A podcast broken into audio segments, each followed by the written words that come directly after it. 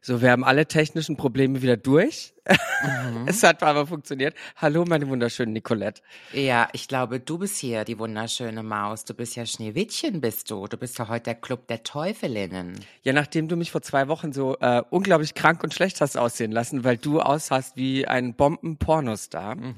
dachte ich mir, das kann so schnell nicht nochmal passieren. Aber ich kann dir sagen, dass eine Woche später, als wir haben die Folge ausfallen lassen, habe ich ausgesehen wie Kotze. Wortwörtlich, ne? Wortwörtlich. Herzlich Jetzt willkommen. Bei Teufelsküche. Bei Teufelsküche. Nee, Sofort ist geht. nicht dein Ernst. Ja, da weißt du Bescheid. Mhm, dann kommen wir in Teufelsküche. Teufelsküche. Der Podcast für alles Unangenehme. Von und mit Candy Crash und Nicolette von Tages.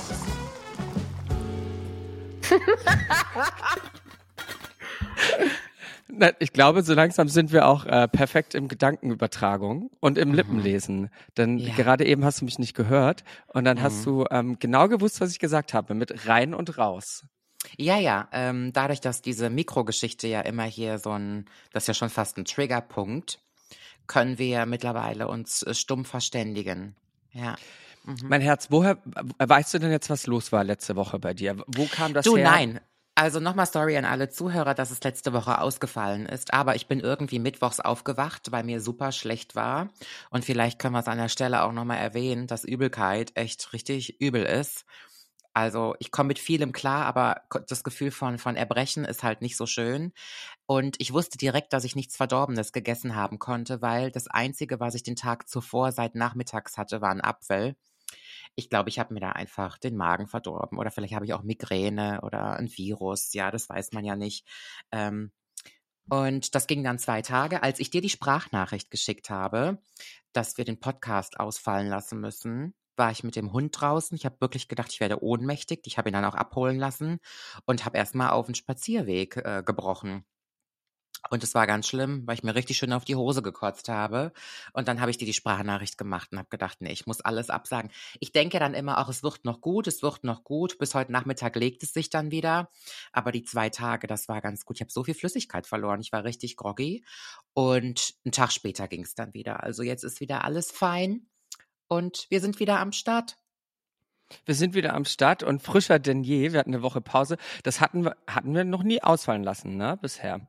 Wir haben nie. sogar vorproduziert mal. Und ja. ähm, es war ein ganz seltsames Erlebnis, finde ich, das ausfallen zu lassen. Mir hat was gefehlt. Du hast mir einfach gefehlt, ja. wirklich. Oh, du es ist immer so schön, gefehlt. mit dir zu quatschen. Und wir haben aber es war ja auch so schön, dass wir uns die Woche zuvor, wir haben uns zuvor genau. die Woche gesehen. Wir haben uns zuvor gesehen. Für alle lieben Leute, die das nicht mitbekommen haben, Nicolette und ich zusammen waren auf dem CSD in Köln auf einem Truck mit Douglas und hatten da The Time of Our Lives. Ähm, also es war mhm. einfach, die CSD in Köln ist eine der schönsten, finde ich. Ähm, mhm. Für alle Leute, die da draußen vielleicht eine kurze Nachhilfe brauchen, was ist überhaupt eine CSD? CSD ist der Christopher Street Day. Das auf Englisch sagt man auch so die Gay Pride oder Pride allgemein. Ähm, dort wird demonstriert für die Rechte äh, von Schwulen, Lesben, Trans, Inter, Menschen und so weiter. Also eigentlich für ganz normale Menschenrechte, dass alle gleichberechtigt werden. Und gleichzeitig feiern wir aber auch, dass wir es geschafft haben, ein bisschen mehr Toleranz und Akzeptanz in der Gesellschaft zu äh, erfordern und äh, zu fordern. Und äh, ja, da waren wir zusammen und haben äh, Köln unsicher gemacht. Und mein Highlight, muss ich sagen, nochmal 10.000 Dank dafür, dass du mich zu Pink mitgenommen hast. Wir waren zusammen bei Pink. Stimmt. Das war mein absolutes Highlight des Monats wahrscheinlich. Das war wow. so geil. Ich habe schon fast wieder vergessen, den Abend zuvor. Nein, wie kann man das vergessen? Ja, ist stupid. Den Abend zuvor waren wir im Rheinenergiestadion in Köln bei Pink. Wir hatten ja, glaube ich, vor zwei, drei Folgen noch darüber gesprochen, dass du sie mal hast für 30 Euro gesehen vor vielen Jahren. Jetzt kosten die ich Tickets sogar nicht noch mehr Mark. 30. Das machen noch ja, Mark. jetzt kosten die Tickets nicht mehr 30 Euro, sondern knapp 200. Mhm. Wenn du Kopf. vorne stehen willst, hängt eine Null dran. 300 ja, wahrscheinlich, ne? Wir hatten aber super, super Plätze, wie ich finde. Ähm, es war auch im Gegensatz zum No Angels Open Air von der Temperatur echt angenehm, obwohl es auch über 30 Grad waren. Und ich möchte so sein wie Pink. Ich finde sie großartig und ich fand es Wahnsinn, echt. Und ich habe jetzt einen direkten Vergleich. Ich war zwei Wochen zuvor bei Beyoncé und ich habe das Gefühl, da haben wir letztes schon drüber gesprochen, dass alle großen Female Artists gerade auf Stadiontour sind. Mhm. Und zwar machen die so Olympiastadien voll, wo so 80.000 Leute reinpassen, wo sie früher zehn Konzerte verspielen mussten, machen sie heute in einem Wisch. Und ich habe jetzt ähm, Taylor Swift, möchte ich nächstes Jahr unbedingt sehen, wenn die kommt. Die ist ja jetzt gerade auf Tour, das ist ja deine äh, beste Freundin.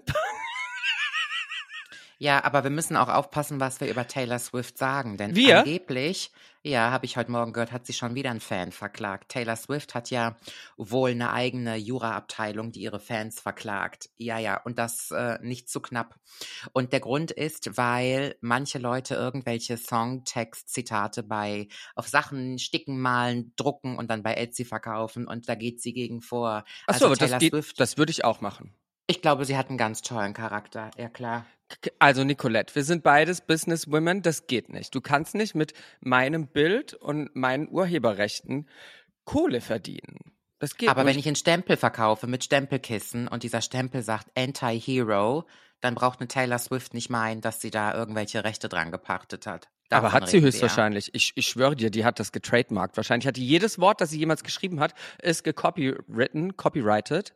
Die hat sich das alles sichern lassen. Die ist schlauer mhm. als wir. Die hat sich alles mhm. sichern lassen. Jedes Wort, das jemals Gut. aus ihrem Mund kam, hat die ja. sich sichern lassen. In Amerika mhm. darfst du eigentlich die englische Sprache nicht mehr benutzen, ohne dass Taylor Swift eine Lizenz von jedem Wort bekommt, das du sprichst. Ja, ganz tolle Frau, ganz inspirierend. Ich wäre gern wie sie. Naja, anders wirst du nicht so scheiße reich. Das also, ne? Anders geht das nicht. Auf jeden Fall waren wir dort und ähm, Pink hat mich auf eine ganz, ganz andere Art, Art und Weise abgeholt als Beyoncé. Beyoncé war unglaublich geil. Natürlich, mhm. äh, das ist eine Show, die äh, seinesgleichen sucht, auf jeden Fall. Und Beyoncé ist halt einfach die Perfektion auf Erden. Ich glaube, es gibt keinen Artist da draußen, der geiler tanzt, geiler singt, eine geilere Show macht, alles in einem einfach perfekter ist. Sie, sie ist wirklich die Perfektion. Aber genau mhm. das ist auch das, was mich so ein bisschen das schafft eine ganz krasse Distanz, finde ich, zu den Fans, die gewollt ist, denn sie mhm. schwebt über allem und das ist auch gut so.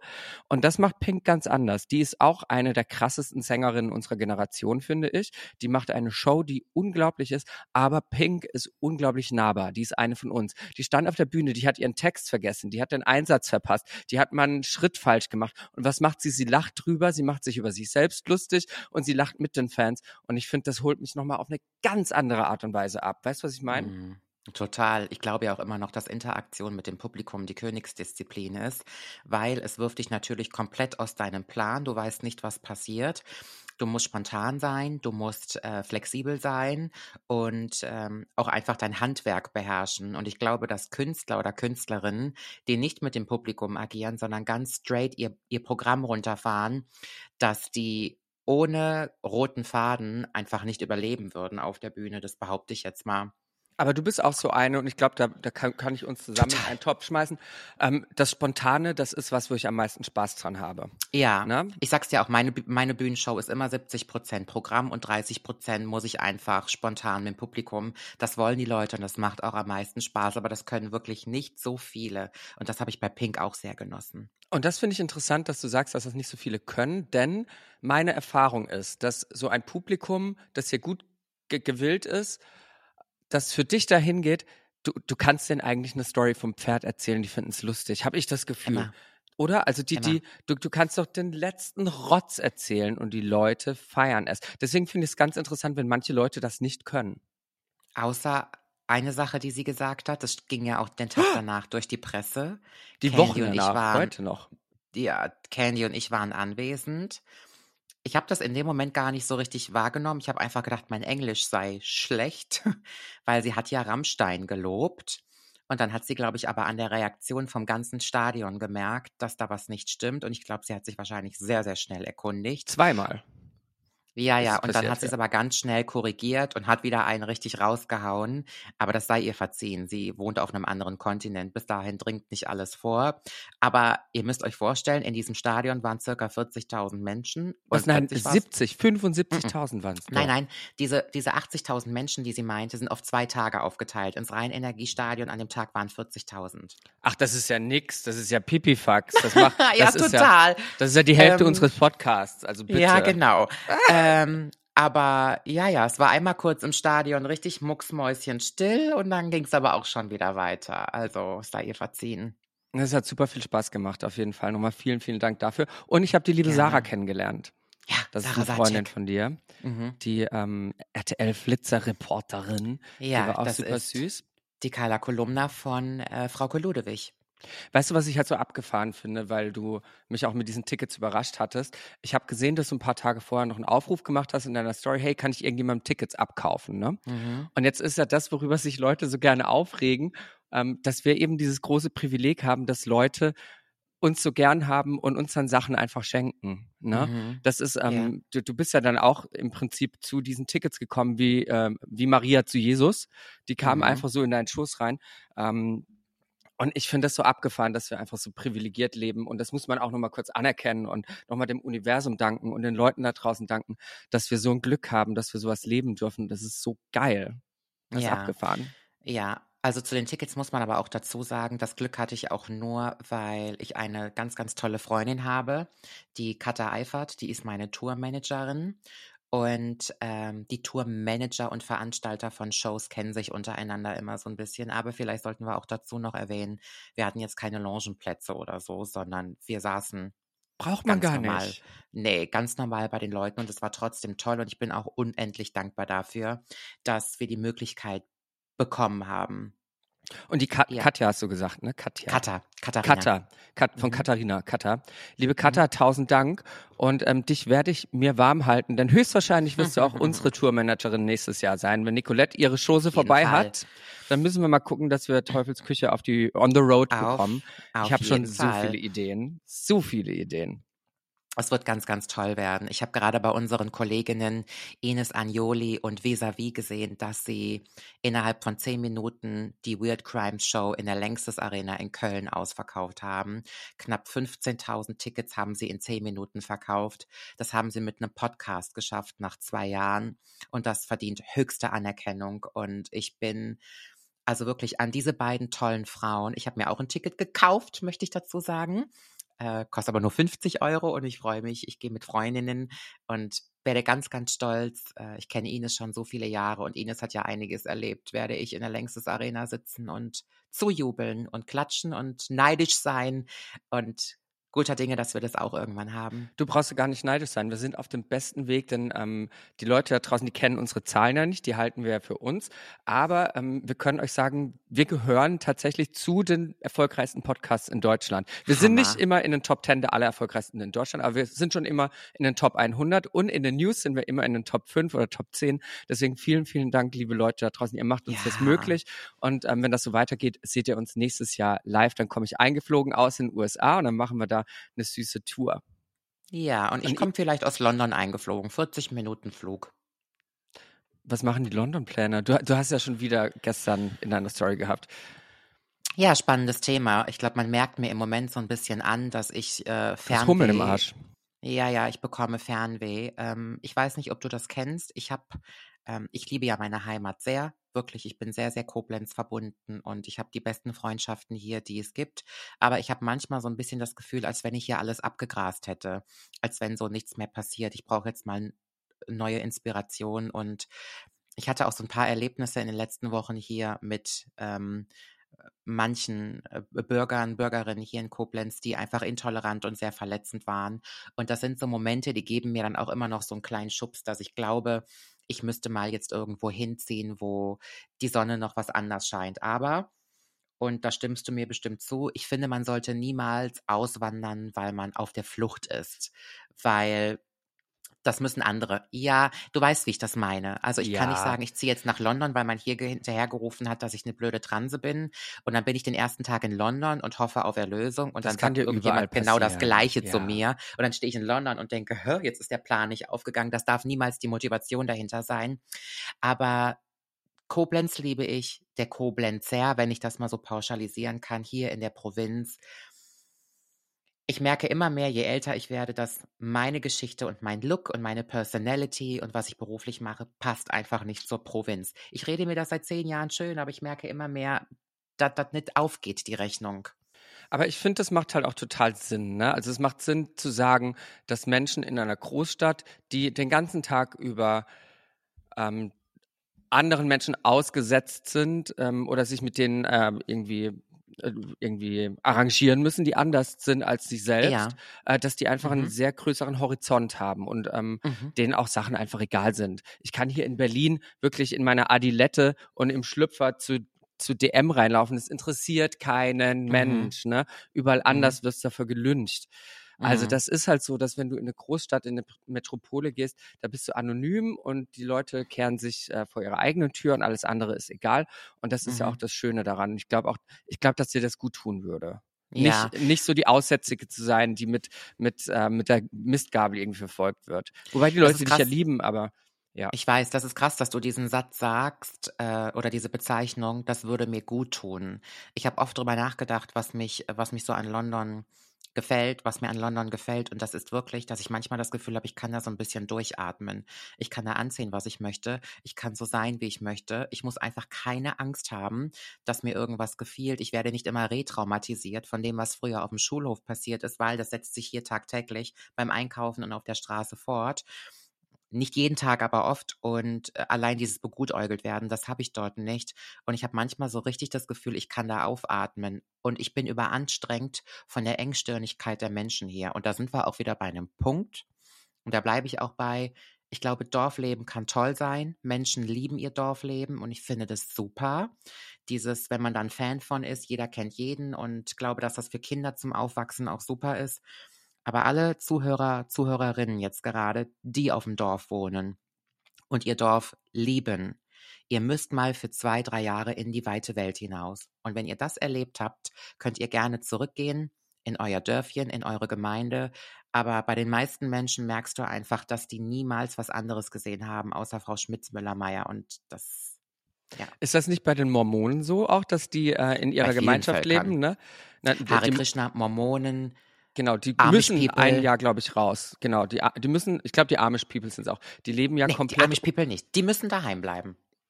Ehrlich, aber ist es nicht so, dass gerade die Amish People, entweder sind sie Mormonen oder die Amish People. Liebe Leute, ähm, schreibt uns mal auf Instagram, wer, was von beiden das ist. Entweder die Mormonen oder die Amish People, die leben ja komplett, ich glaube, dass es die Amish sind. Die leben komplett ohne Elektrizität, die haben kein digitales Leben, das gibt's da alles nicht. Die leben wirklich noch wie äh, 1700 und bei denen ist es so, dass wenn du 18 wirst, dass du dann ein Jahr in die freie Welt gehst. Äh, du lebst dann in New York, LA, keine Ahnung wo, äh, lebst das normale Leben, in Anführungszeichen normale, dass das die westliche Welt so lebt. Und dann gehst, gehst du noch ein Jahr zurück und entscheidest du dich, ob du weiterhin ähm, das reduzierte Leben haben möchtest oder ob du das große Leben haben möchtest.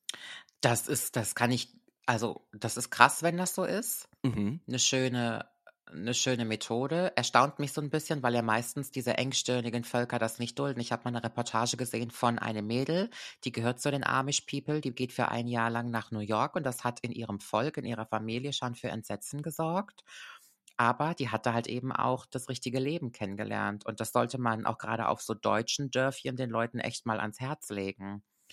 Ähm, das tut, glaube ich, jedem gut. Ich sage es immer wieder, ein Schüleraustausch, ein Au-pair-Jahr etc., ein Auslandssemester, very welcome. Und ich spare für meine Nichte, dass wenn sie alt genug ist, echt mal für ein Jahr in die weite Welt gehen kann. Ach, da musst du nicht sparen, da machst du ein, ein, ein Event mit mir und dann haben wir das drin, mein Süße. In 18 Jahren, ey, da sind wir, hör mal, da sind wir schon, da sind wir reif und faltig. Da sind wir reif und faltig. Ähm, ja, diese daheimgebliebenen, so nenne ich die immer, die Leute, die ähm, mhm. nie die große weite Welt gesehen haben. Und das ist auch voll okay. Ich judge die nicht aber ich merke, dass ich gejudged werde dafür, dass ich gegangen bin. Ne? Ja, das Oder, macht es nämlich dann zu meinem Problem. Das darf genau, man nicht vergessen. Genau. Und dann De, den so, ihre Engstirnigkeit wird mein Problem. Genau. Und ich finde das total schade, dass das so ist.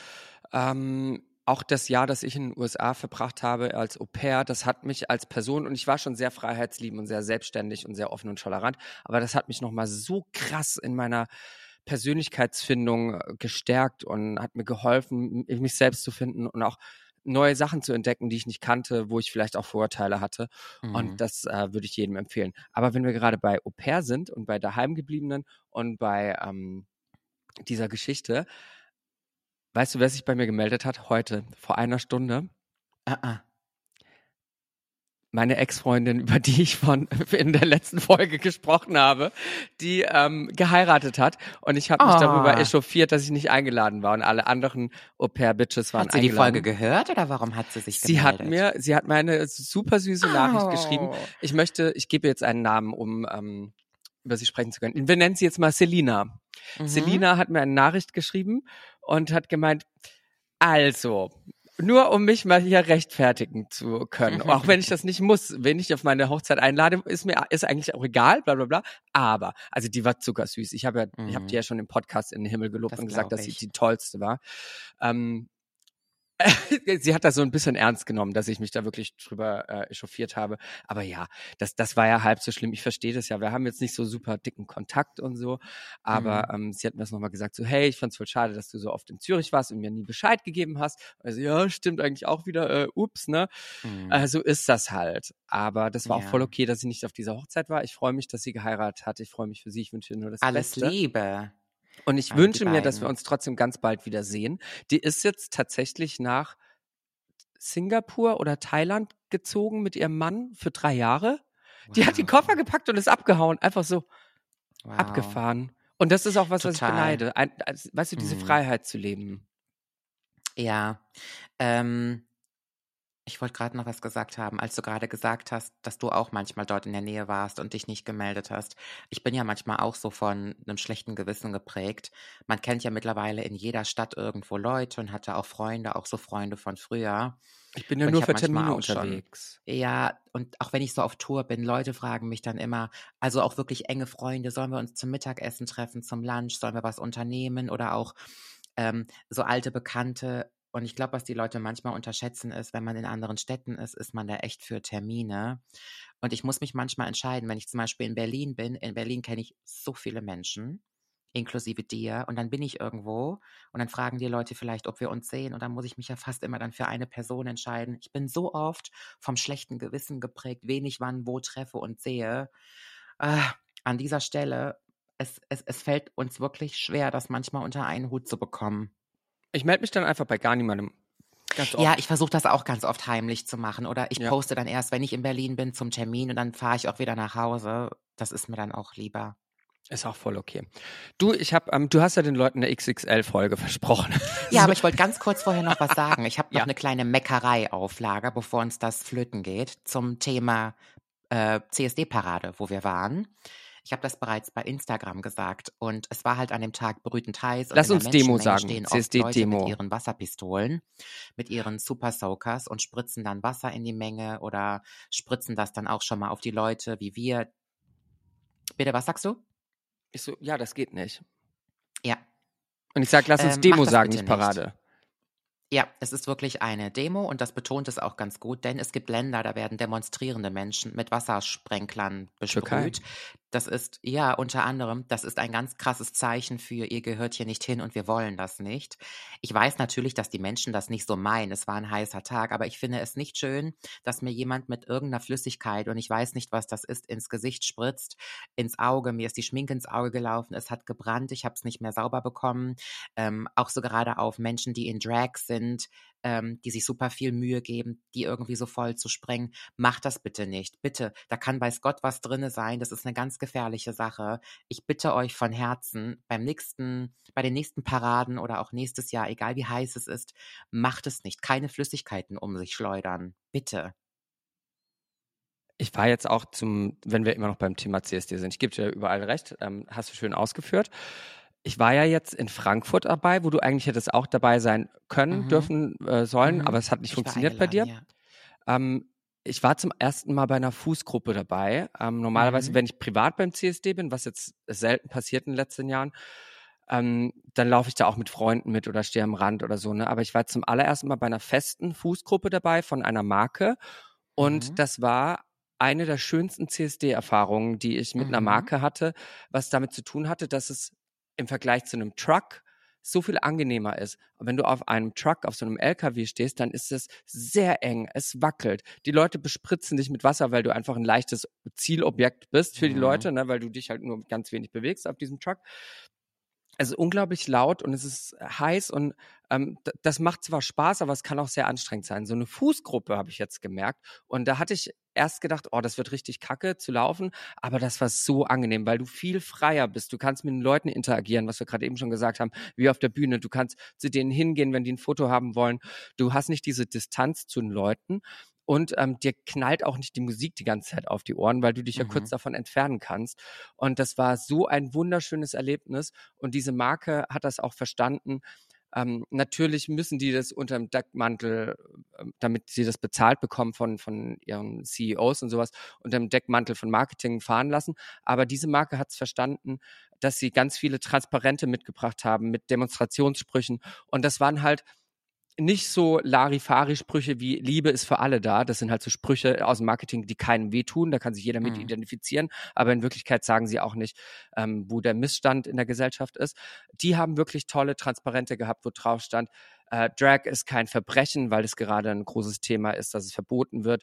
Ähm, dann haben sie sich für Transrechte eingesetzt auf den Transparenten und haben so mini, mini klein, dass du eigentlich gar nicht sehen kannst, von wem das war, ihren, ihren Markennamen draufgehauen. Und ich fand das einfach eins der absoluten Paradebeispiele, wie man als Marke auf dem CSD auftreten kann, weil die das nicht als reines Marketinginstrument genutzt haben, sondern wirklich demonstriert haben.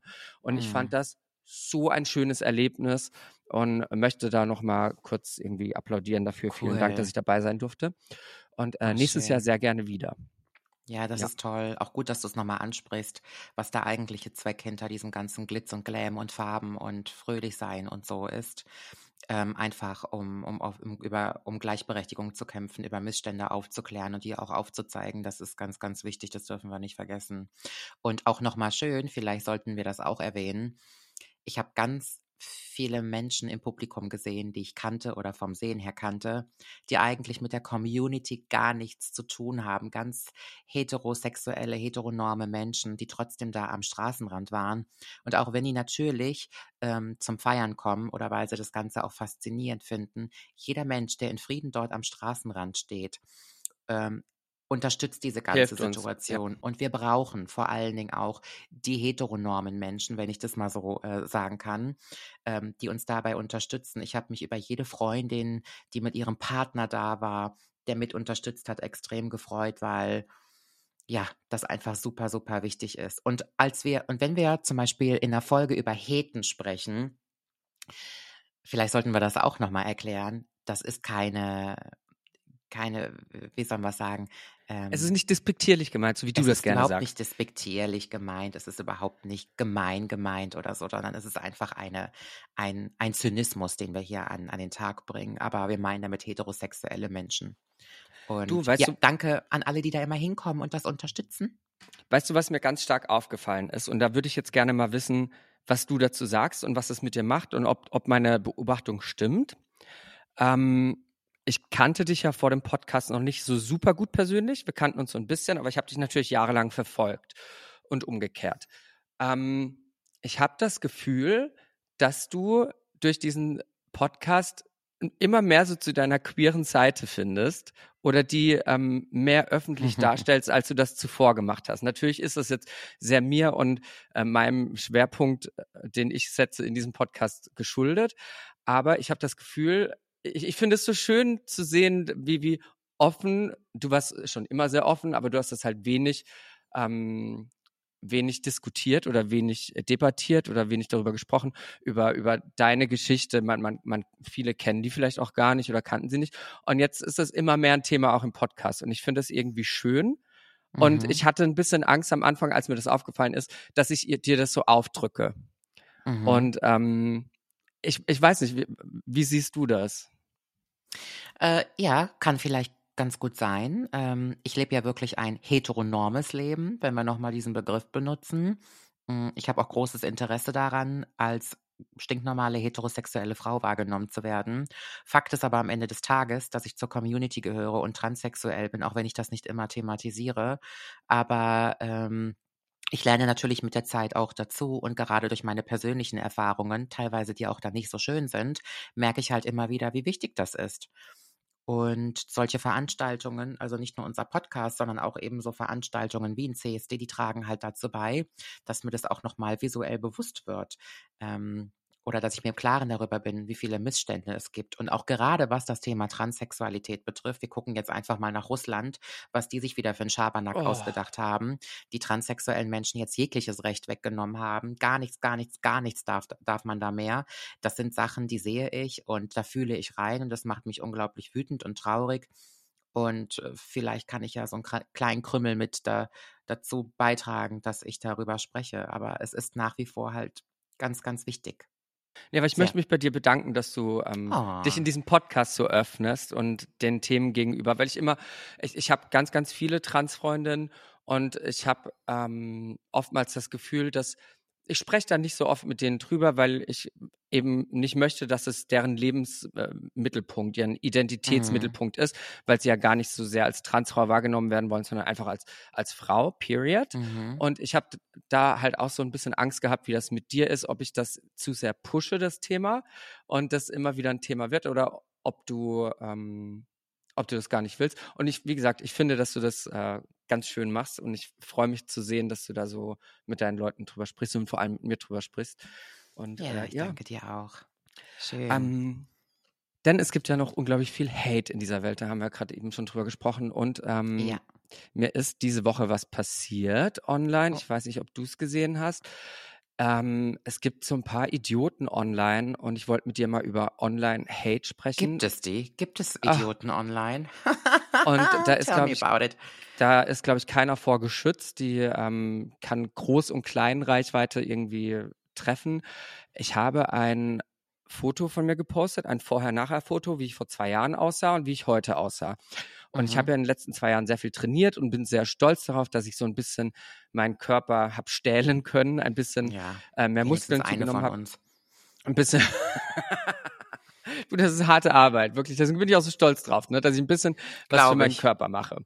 Ja. Und habe halt ein Vorher-Nachher-Foto gepostet, wo man klar sehen kann, wie sehr sich mein Körper verändert hat. Und dann hat mhm. ein Typ, der auch schon vorher bei anderen ähm, Instagram-Leuten negativ aufgefallen ist, mir eine Echt? Nachricht geschrieben. Ja, Mann. Ein, also er, er, nennt, er nennt sich Simon und ähm, die bringen doch so viel Liebe auf die Welt, die Männer. Jetzt die pass auf. Rambos. Dann hat er unter dieses Foto geschickt und ich möchte euch das einfach nur mal zeigen, denn ich glaube, für viele Leute da draußen sieht das immer so aus, ach, Instagram ist so einfach und das ist ja so glamourös und ähm, was ihr alles geschenkt bekommt, was wir gerade eben schon erzählt haben. Aber das Ganze hat halt auch so, ein, so eine andere Seite und solche Nachrichten wie die, die ich jetzt vorlese, bekomme ich halt sehr, sehr oft. Und das war, er hat geschrieben, sehe keinen Unterschied, du warst vorher dürr und bist es immer noch. Wenn Leute muskulös sind, dann verstehe ich solche Postings. Aber du hast einfach keinen schönen Körper. Dann so viele Schönheits-OPs, aber dein Gesicht bleibt irgendwie hässlich. Irgendwie wie ein Alien von einem anderen Stern. Bisschen wie Jocelyn Wildenstein. Als Frau echt hübsch, aber als Mann irgendwie richtig eklig. Und ich habe diese Nachricht gelesen und es ist krass, dass mich diese Nachricht ähm, getroffen hat, weil ich weiß, mhm. dass diese Person hat mit dieser Nachricht absolut nichts anderes vorgehabt, als zu verletzen. Die wollte Aufmerksamkeit, die wollte gezielt Boshaftigkeit in die Welt rausschmeißen. Mhm. Und ich verstehe nicht, warum Leute das machen. Ich verstehe, es ist wirklich, es ist mir ein absolutes Mystery. Ich verstehe es nicht, was hat diese Person davon? Wie unzufrieden muss diese Person mit sich selbst und seinem Leben sein, um mhm. anderen Menschen andere Menschen so zu mobben. Denn mhm. ich kenne das noch aus der Schule, das war ganz, ganz schlimm. Und ich habe irgendwo gerade erst den Term gehört, den, den Spruch gehört, ähm, verletzte Leute verletzen. Mhm. Hurt people, Und, hurt people. Genau, hurt people, hurt people. Und es hat mich so genervt, dass mich diese Nachricht zu verletzt hat, weil ich gewusst mhm. habe, dass es totaler Bullshit. Ich weiß, dass sich mein Körper verändert hat, aber mhm. irgendwo hat sie halt auch einen wunden Punkt getroffen aus meiner Jugend, wo ich mich selbst nie genug gefühlt habe. Mhm. Und ähm, ich finde, es zeigt halt auch meine Reaktion, dass man, dass es so schwierig ist, über so Traumata hinwegzukommen. Mhm. Und dass ähm, all die hunderte oder tausende von Nachrichten, die total nett und motivierend sind und die mich äh, dafür loben, dass ich das äh, meinen Arsch hochkriege, dass die auf einmal weg sind und nur noch diese negative Nachricht in meinem Kopf ist. Mhm. Und ich verstehe es nicht, warum es so viel Hass online gibt. Mhm. Ja, das ist ganz, ganz furchtbar. Aber man kennt das ja auch, glaube ich, von sich selber. Also wenn man mit sich jetzt mal persönlich ins Gericht geht, wenn du unglücklich bist an so einem Tag, da verteilt man ja auch meistens Unglück. Das muss ja jetzt nicht in dieser Art und Form sein. Aber wenn ich einen beschissenen mhm. Tag habe, wo ich mich scheiße finde und mein Leben scheiße finde, und diese Tage hat ja jeder Mensch, dann bin ich jetzt auch gerade nicht für andere Leute in meiner Umgebung der Glücksbringer. Und es gibt manchmal Situationen, da kehrt sich so das Böse aus einem raus. Aber wie du gerade gesagt hast, man fühlt sich ja auch meistens immer von solchen Geschichten dann getriggert, wenn jemand einen Punkt getroffen hat, der in einem drinnen noch steckt oder der für einen persönlich was ist oder eine Unsicherheit auf jeden Fall auch aufgegabelt wurde. Und ich versuche dann immer solche Situationen zu nutzen, um meine Unsicherheit, die dann halt eben angreifbar war, ähm, noch ein bisschen zu stärken und zu pushen und habe mir dann dadurch so ein bisschen aufzeigen lassen, dass ich selber noch ein bisschen Arbeit betreiben darf. Rechtfertigt natürlich nicht, dass Menschen nicht das Recht haben, sowas zu tun. Ähm, und ich finde das auch ganz schlimm und ich finde das auch ganz furchtbar und mir fällt da auch nichts zu ein. Aber ich versuche es anderen Menschen manchmal einfach zu verzeihen und sage, ich weiß nicht, was an dem Tag bei demjenigen im Leben los ist. Vielleicht hat die Freundin Schluss gemacht, vielleicht ist sie fremdgegangen, vielleicht hat derjenige seine Arbeit verloren, vielleicht hat er einfach nur schlecht gepennt oder äh, vielleicht hängt auch einfach nur die Kacke wieder quer. Ich versuche das immer so ein bisschen zu rechtfertigen, damit ich es einfach nicht so persönlich nehme. Aber Kacke ist es und Scheiße ist es. Was was, willst du machen? Ich verstehe, was du meinst. Ähm, so würde ich normalerweise auch reagieren, wenn, wenn ich wüsste, dass das so auf der Straße ein Austausch ist oder sowas. Ne? Mhm. Wenn, das, wenn das eine spontane Reaktion auf mein Äußeres oder so ist. Mhm. Aber hier hat sich ja jemand die Mühe gemacht. Entschuldigung, mhm. hier hat sich jemand die Mühe gemacht, einen Fake Instagram-Account zu erstellen und mit mhm. diesem Account boshaft Sachen zu schreiben. Und zwar yeah. so ein Text mit Beleidigung nach Beleidigung nach Beleidigung. Und ich verstehe es nicht. Der, der, Typ hat zum Beispiel bei Strifey, Strifey ist auch ein Freund von mir, ähm, mhm. der auch mhm. auf Social Media unterwegs ist. Und Strifey geht auch ins Gym und zeigt dann auch mal oben ohne Fotos. Mhm. Und die, diese Person hat Strifey ähnlich ekelhafte Nachrichten ja. geschrieben. Von wegen, Soll ich dir mal was sagen? Was? Ich glaube, dass Menschen, die mit Fake-Profilen andere Leute aufwendig beschimpfen, das sind Leute aus den eigenen Reihen. Ja, ja, ja. Und das, genau darauf wollte ich gerade hinaus. Das sind Leute aus den eigenen ja. Reihen. Das, äh, und darauf wollte ich gerade hinaus. Ich glaube, ich dass diese Person, ich glaube, dass diese Person in meinem Umfeld ist mhm. und ich weiß nicht, wie das sein, weil äh, diese Person beleidigt Strifey, die beleidigt mich, die hat schon andere Menschen beleidigt, die auch in meinem Umfeld sind und das, das muss jemand sein, der entweder ein Fan ist und mhm. so seine Aufmerksamkeit bekommt, die er sonst nicht bekommt. Oder mhm. jemand, der mich wirklich persönlich kennt. Denn ja. diese Person hat ja exakt die Triggerpunkte, die ich, die man nur kennt, wenn man mich kennt, getroffen. Mhm. Und mhm. hat die ja ganz bewusst irgendwie ähm, attackiert.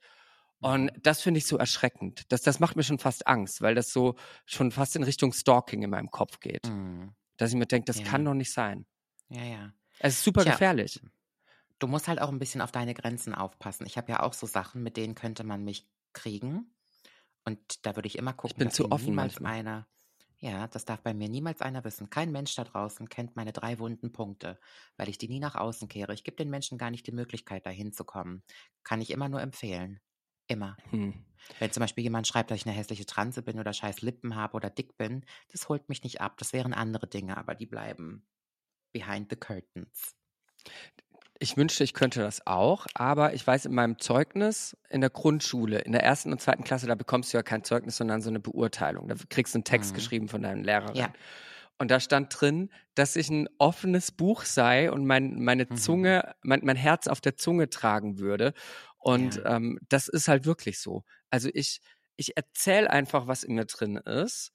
Und ähm, ich habe da ein ganz großes Problem damit, nicht Geheimnisse für mich zu behalten, sondern Sachen, die mich beschäftigen, für mich zu behalten. Das kann ich nicht. Dass das, oder wenn irgendwas Aufregendes passiert in meinem Leben, muss ich das erzählen, das muss raus. Mhm. Und ähm, ähnlich ist es halt auch bei negativen Sachen. Ne? Ich kann das mhm. nicht für mich behalten. Das ist ganz, ganz schwierig. Naja, you live and you learn. Irgendwann hast du davon auch die Nase voll und dann weißt du ganz genau, wie du manche Informationen besser dosierst. Ich bin keine Feindin von Oversharing, weil ich finde, man kann nichts oversharen. Also es gibt nichts, was man überteilen kann, weil nichts auf der Welt schlimm ist. Aber ich finde, wenn es Dinge gibt, die einen persönlich so ein bisschen triggern, dann ja, ist es vielleicht besser, wenn man da ein bisschen sparsamer mit umgeht. Aber nochmal, rechtfertigt nicht, dass es Menschen gibt, die so böse im Internet sind. Und das wollen wir auch gar nicht entschuldigen an der Stelle. Aber ja, der Therapeut kennt diese drei Punkte aber, oder? Ja, das sind ja jetzt nicht drei Punkte, die ich benennen kann, sondern es ist so eine Mischung aus verschiedenen Dingen, die ich, die nicht gut sind bei mir, mit denen man mich kriegen würde. Ähm, aber mhm. da sitze ich halt, wie gesagt, dran und gucke, dass das irgendwann auch hingebogen wird. Am Ende des Tages ich, war ich nie eine Verbrecherin, ich habe nie was verkehrt gemacht und das ist ja die Hauptsache und gut ist. Ich glaube trotzdem, dass wir uns glücklich schätzen können im Gegensatz zu vielen anderen. Es gibt ja Menschen, die sind ja tagtäglich einem ganz, ganz schlimmen Internethass ausgesetzt. Ich würde mal behaupten, dass du und ich das jetzt nicht äh, behaupten können und deswegen ist es auch mal in Ordnung, wenn sich eine freche Maus in den Kommentaren oder so verirrt, so ein kleiner Internet-Rambo und das ist auch fein. Das ist vollkommen in Ordnung. Naja, es ist für uns Vertrag. Fein ist es nicht, aber wir können es vertragen noch, sagen wir es mal so. Ja, ne? natürlich. Du hast zum Beispiel eben gesagt, dass man die ganzen guten Sachen dann ausblendet, weil eine Person halt beschissen war. Ich hatte mal eine Show und da saßen 3000 Menschen im Publikum, die mich gefeiert haben. 3000 Menschen, die sich ein Ticket gekauft haben, nur um mich zu sehen oder um das zu hören, was ich zu sagen habe. Ich bin total beflügelt von der Bühne gegangen und dann hat irgendein Typ, der für diese Location gearbeitet hat, der an der Pforte saß oder so, irgendwas ganz Böses ähm, beim Vorbeigehen zu mir gesagt. Und dieser Zuspruch von 3000 Menschen ist durch einen Satz von einer fremden Person erloschen gewesen. Das ist nun mal das, was es mit einem Menschen macht. Und das ist schade, dass wir das so sehen. Aber ja, der Mensch funktioniert halt eben so, dass negative Dinge einfach prägnanter sind, weil das ein Urschutzmechanismus zum Überleben des Menschen ist und war. Und ich weiß deswegen ganz genau, was du, was du damit sagen möchtest. Ich frage mich halt, ob es diesen Online-Hate ob es denn auch bei Menschen gibt, die Social Media jetzt nicht beruflich betreiben oder auch nicht irgendwie, die, die halt nur so 50 ja. Follower haben, weißt du? Ja, ja Weil alleine Google-Bewertungen sind Online-Hate von einem ganz normal, von einer Bäckerei um die Ecke. Guck mal, wie böse Leute sind. Ich sag's dir immer wieder, es gibt Menschen, die gehen zu Eventem und schreiben ganz schlechte Bewertungen über eine Show, selbst über Pink. Und jetzt pass auf, da bist du auch schon wieder beim nächsten Thema. Ich habe weil du jetzt gerade von Online-Bewertungen sprichst. Mhm. Es ist mir selbst aufgefallen, weil ich gerade wieder ein bisschen recherchiere. Ich bin ja immer noch super unglücklich mit meiner Nase, mit ein paar Sachen. Ähm, und ich habe mich dazu entschlossen, dass ich meinem Arzt in LA nicht nochmal vertraue, das zu korrigieren. Mhm. Weil Gut. ich mir denke, nein, der hat es ja. beim ersten Mal verkackt und das sind ja. so grundlegende Sachen, die mhm. hätten stimmen müssen. Das, ich mache es nicht nochmal bei ihm, auch wenn er eine mhm. kostenlose Revision ähm, gemacht hätte. Und dann habe ich mir erstmal seine uralten Revisionen ähm, angeguckt und Rezession. seine ja die mhm. die Revis Revision, die die Nasen ja gemacht hat so. und ähm, auch die Rezension genau, mhm. die Bewertungen online. Und mir ist aufgefallen, ich würde im Zweifelsfall auch keine Bewertung abgeben, wenn diese positive ausfallen würde. Und das ist ja totaler Quatsch. Und mhm. wenn du negative ähm, Bewertungen liest, also ähm, du, du bist gewillter, eine Bewertung abzugeben, wenn diese negativ ist, weil du irgendwie deinen Frust losen werden möchtest und gleichzeitig aber auch die Leute schützen möchtest, habe ich das Gefühl. Mhm. Und ja. irgendwie ist es ja auch nicht fair, weil wahrscheinlich hat dieser Typ eine Million wunderbare Nasen gemacht und ähm, die zwei, die er verkackt hat, wo es dann halt dich getroffen hat, die mhm. sind dann so stark und so laut und so äh, schwerwiegend irgendwie, dass man dem dann nicht mehr, weißt du, weißt du, was mhm. ich meine? Total. Ich, ähm, ich sage mal, es gibt so eine Faustregel bei mir, wenn ich ein Fass aufmache, öffentlich, dann überlege ich immer, ist es persönlicher Frust oder ist es ist dieses Fass, was ich dann öffne, ein Beitrag zur Gesellschaft? Mhm. Wenn ich hm. sage, dass ich Taylor Swift doof finde, ist das kein Beitrag zur Gesellschaft, dann ist das persönlicher Frust. Das kann man sich stecken. Wenn ich aber zum Beispiel der Meinung bin, dass die AfD und solche Parteien und solche Anhänger ganz schlimm für uns sind und ganz große Konsequenzen mit sich bringen, dann ist das ein Beitrag zur Gesellschaft. Und wenn ich zum Beispiel jetzt schreibe, ich war in einem Restaurant und das Essen hat nicht geschmeckt und die Bedienung war scheiße, ja, vielleicht war an dem Tag das Essen scheiße, an dem Tag die Bedienung. Ich kann damit aber einen Betrieb kaputt machen. Vielleicht finden das aber 50 andere Menschen ganz toll, weil die einen anderen Geschmack und eine andere Empfindung haben.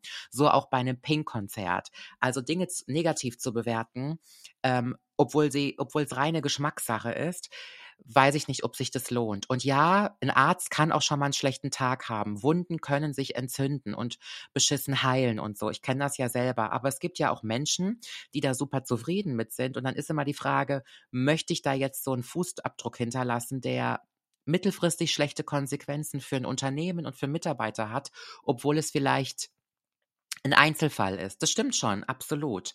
Ähm, ich habe letztens Werbung für Holiday Check gemacht und da ging es ja auch darum, dass man sich Bewertungen durchlesen kann und ich liebe Urlaubsbewertungen. Und dann bin ich mal so neugierig gewesen und habe ein Hotel rausgesucht auf Rhodos, was ich sehr gut kenne, was ein absolut grandioses, tolles Luxushaus ist, wo ich seit zehn Jahren hinreise. Und da gab es Menschen, die haben Sachen bemängelt, die ich zum Beispiel persönlich als großartig empfunden habe. Aber so siehst du halt einfach, man kann Dinge nicht immer aufwiegen und finde das sehr, sehr schwer mit dieser. Ich finde Kritik sehr, sehr schwer. Nützlich, aber nicht immer angebracht. Und jetzt stecke ich halt, jetzt, genau, und jetzt stecke ich halt so ein bisschen in der Bredouille, weil ich natürlich für, ähm, wenn ich das jetzt wirklich nochmal machen lassen sollte bei einem anderen Arzt, ich recherchiere da hin und wieder mal, mal finde ich einen Arzt, wo ich sage, oh geil, voll die tollen Fotos, das gefällt mir seine Arbeit. Und jetzt fange mhm. ich halt an, so richtig Deep Dive zu machen in alle Review-Foren, wo mhm. Bewertungen abgegeben werden. Und du liest halt meistens Horrorgeschichten, ne? Eben mhm. deswegen, weil eben schlechte Bewertungen. Die Leute das viel lieber mitteilen, die schlechten Stories. Genau. Und jetzt bin ich halt so total in der Bredouille und weiß immer nicht, wie gehe ich damit um, weil mhm. gerade bei was Medizinischem ist das halt so, da willst du absolut keinen Horror hören. Da willst du mhm. wissen, dass alles perfekt gelaufen ist. Und ich kann mir auch vorstellen, wo ich mir meine Haare gemacht habe in der Türkei, für mich war das eine unglaublich tolle Erfahrung. Für mich hat alles gestimmt und mhm. trotzdem wird es wahrscheinlich Leute geben, die dann irgendwo ein Haar in der Suppe finden. Ja. Ähm, etwas, das mir niemals aufgefallen wäre. Ja. Und ähm, wie geht man denn damit um? Wie findest du denn dann irgendwie die perfekte Person für dich für, für einen Eingriff oder für ein äh, Hotel oder für, für irgendwas online? Das ist doch so schwierig. Ja, du weißt das vorher halt nie. Das ist halt immer so ein bisschen russisch Roulette bei vielen Dingen bei super, super, super vielen Dingen. Ich habe mich letztens mit meinem Nachbarn unterhalten und habe gesagt, dass ich die Zufahrt zu meinem Haus einfach grauenvoll finde. Der nutzt die gleiche Zufahrt und der hat gesagt, stört mich überhaupt nicht. Ich saß gestern bei meinen Eltern, die fahren jetzt in Urlaub und ich habe sie gefragt, was das Hotel kostet. Und mein Vater findet das Hotel super teuer, was die gebucht haben. Ich habe gesagt, das ist überhaupt nicht teuer. Ich habe schon in Hotels geschlafen, die nehmen das Dreifache pro Nacht. Es ist ja auch immer so eine, es ist einfach eine absolute Auffassung. Und ich glaube, man kann viele Dinge immer erst hinterher wissen. Und bei Ärzten, das sage ich dir ganz ehrlich, ich nutze da einfach das Tool des, der, der Sympathie. Mir ist die Sympathie zu einem Arzt, zu einer Ärztin besonders wichtig, weil. Aber Sympathie macht ja kein Ergebnis. Ja, aber selbst wenn das Ergebnis nicht so ist, wie ich es gerne möchte, dann brauche ich einen Arzt, mit dem ich vernünftig darüber kommunizieren kann, um eine Lösung zu finden. Ob der gut operiert oder nicht, ob das gut abheilt oder nicht bei mir, das weiß ich immer erst hinterher. Da gibt es niemals einen Garant. Selbst ich, die bei einer Ärztin hat alle Brust-OPs machen lassen. Ich finde, ich habe die schönsten Brüste auf der Welt, auch wenn sie zu groß sind. Es gibt bestimmt Menschen, die waren bei der gleichen Ärztin, die sind mit ihrem Ergebnis nicht zufrieden. Mir ist es wichtig, wie die Kommunikation vonstatten geht, dass ich auch sagen kann, das und das gefällt mir nicht, kriegen wir wir hier einen Lösungsansatz hin? Oder irgendwas ist schiefgelaufen. Nicolette, es ist irgendwas schiefgelaufen und wir müssen da jetzt mal ein bisschen genauer drauf gucken. Das ist eine Sache, die kann ich die kann ich viel, die kann ich ein bisschen besser abschätzen. Also, ich kann nicht immer die Konsequenz abschätzen, aber vielleicht die Art und Weise, wie man damit umgeht. Ja, ja, ja, ja, ja, ja. Hm. Dieser Schlussfolgerung nach Mhm. würde ich dann wahrscheinlich trotzdem nochmal zu meinem Arzt gehen, weil ich finde, also der hat ja genau die Sachen, die mich gestört haben, hat er von selbst gesagt, so hey, das müssen wir korrigieren, das müssen wir korrigieren, das müssen wir mhm. korrigieren. Ähm, aber ich habe halt das Vertrauen einfach nicht mehr jetzt in ihn. Mhm. Ja, das ist so ein bisschen Versteh verloren ich. gegangen. Und ähm, was, was würdest, wenn du ich wärst, was würdest du jetzt ja. machen? Ganz ehrlich. Naja, ich bin ja für die letzte Nasenkorrektur zur gleichen Ärztin gegangen, die es vor zehn Jahren gemacht hat. Und ich war mit dem Ergebnis vor zehn Jahren nicht ganz so zufrieden, teilweise auch, weil sie an manchen Stellen nicht sauber gearbeitet hat. Aber ich habe mich darüber mit ihr unterhalten und ich hatte über, über diese ganzen Unterhaltungen hinweg immer das Gefühl, dass sie das auch verstanden hat, dass sie in zehn Jahren extrem dazugelernt hat. Damals war sie eine frische junge Ärztin, hat super viel Erfahrung mittlerweile, habe mir viele Ergebnisse angehört und auch jetzt gab es Kleinigkeiten, die ich nicht so schön fand, aber der Lösungsansatz war super. Sie hat sich drum gekümmert, das gemacht, was nach ihrem Ermessen steht. Ähm, Ich habe gesundheitlich keine Probleme. Das ist mir immer wichtig. Über optische Dinge können wir diskutieren, aber es muss gesundheitlich super sein. Es ist sauber gearbeitet worden, nichts löst sich, nichts ist falsch gelaufen und so. Ich fand die Klinik furchtbar. Das habe ich ja auch gesagt, aber sie kann an der Klinik nichts ändern, weil das die einzige Klinik ist, wo sie noch Platz bekommen hat zu operieren. Andere finden die Klinik toll, die fanden das Essen super, die fanden die Zimmer super. Ich fand es einfach alles grauenvoll. Aber scheiß was drauf, solange das Ergebnis gut ist. Und ich glaube, dass Sympathie einfach da äh, ein ganz, ganz, ganz wichtiger Punkt ist. Ich, jeder, der eine Schönheitsoperation machen soll oder auch Menschen, die medizinisch initiierte OP vor sich haben, holt euch Beratungen, so viele wie ihr könnt, so viele wie ihr wollt, und dann kriegt am Ende der das Geld und derjenige den Auftrag, wo man das beste Gefühl hat. Und wir reden halt über ein Gefühl. Ich nach wie vor muss ich sagen, dass die Ärztin, die meine Nase operiert hat, aber nicht das Geld wert ist. Ich habe viel zu viel bezahlt, genauso wie ich finde, dass mein Haus nicht das Geld wert ist. Auch Sachen, die man hinterher immer weiß. Pff, ja, dann ist das halt so. Vertan, vertan, sprach der Hahn. Okay. Ja, Würfeln okay. ist das, Mausi, das ist Würfeln. Ach, es ist anstrengend, das nervt mich so Total. ein bisschen. Aber ja, Total. es ist jetzt, wie es ist. Ich fokussiere mich da jetzt auch erstmal gar nicht drauf, weil das ist jetzt Meckern auf hohem Niveau. Worauf ich mich mhm. fokussiere, ist mein Umzug in die fucking USA, denn es wird immer näher. Ich habe jetzt, pass auf, liebe Leute da draußen, wenn ihr es noch nicht mitbekommen habt, weil ihr mir vielleicht nicht auf Instagram folgt, dann erstens mal ähm, habt ihr sowieso schon Schande. den größten Fehler, genau, den größten Fehler begangen, wenn ihr mir noch nicht auf Instagram folgt, at the Candy Crash, also T-H-E, the Candy Crash. Ähm, pass auf seit zwei Jahren erzähle ich, dass ich in die USA auswandern möchte. Und ich habe vor zwei Jahren eine Visumsagentur, eine Anwaltsagentur in den USA dafür beauftragt, sich um mein Visum zu kümmern. Denn diese bürokratischen Sachen, erstens mal liegt mir das nicht mit meinem ADHS und zweitens sind da so viele Sachen, die schiefgehen können, dass ich gesagt habe, da nehme ich jemanden, der macht das Vollzeit, die machen nichts anderes als diese Visumsanträge.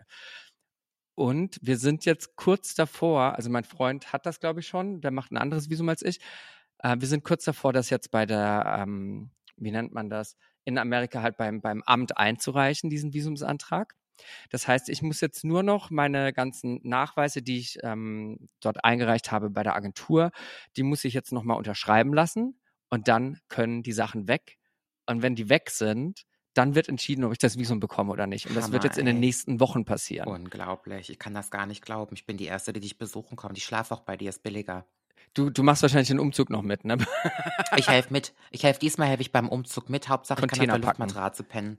Wir packen dich ja. in Container und dann machst du da drin Inventar, während du auf dem Schiff bist und mhm. sortierst mal schön mein Make-up und ähm, dann kannst du auch mhm. das Make-up wieder ausräumen.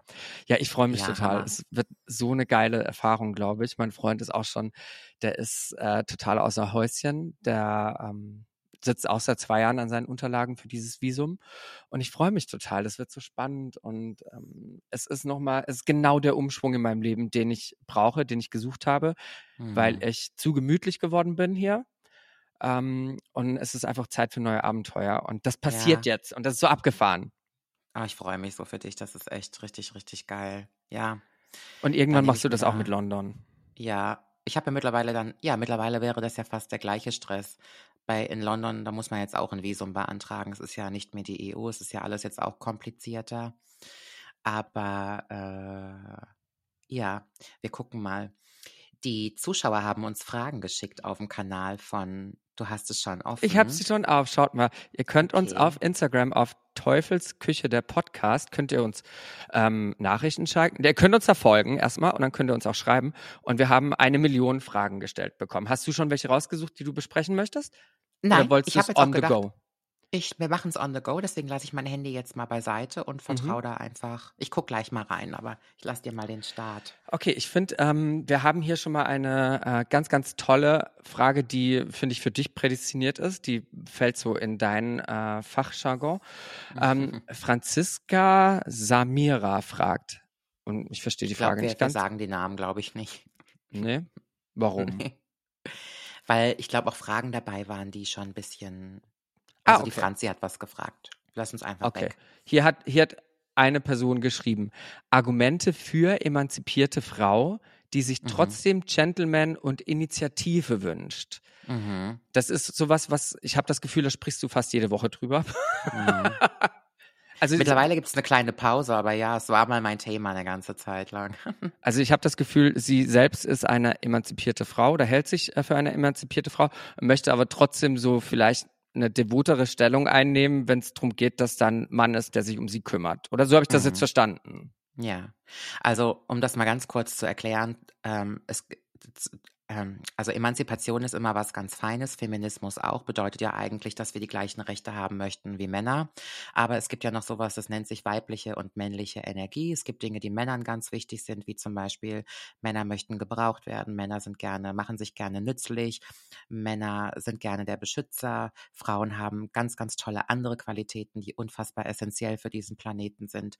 Und zwischen einer gesellschaftlichen Etikette und einer Emanzipation, also Gleichberechtigung und gleichen, gleiche Rechte, ist ein himmelweiter Unterschied. Wenn mir der Mann die Autotür aufmacht, dann macht er das nicht, weil er denkt, ich bin alleine nicht in der Lage, eine Autotür aufzumachen oder weil ich doof bin, sondern weil das eine nette Geste ist. Ich nehme als Beispiel immer dafür, wenn du niest, dann sage ich ja auch Gesundheit. Wenn du ein fremder Mensch bist, dann wünsche ich dir wahrscheinlich in dem Moment gar nicht die Gesundheit oder bin bedacht um deine Gesundheit. Es ist einfach eine gesellschaftlich freundliche Floskel.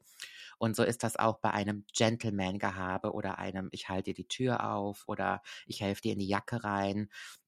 Und genauso wie die Frau macht ihm was Schönes zu essen. Das kann der Mann natürlich auch.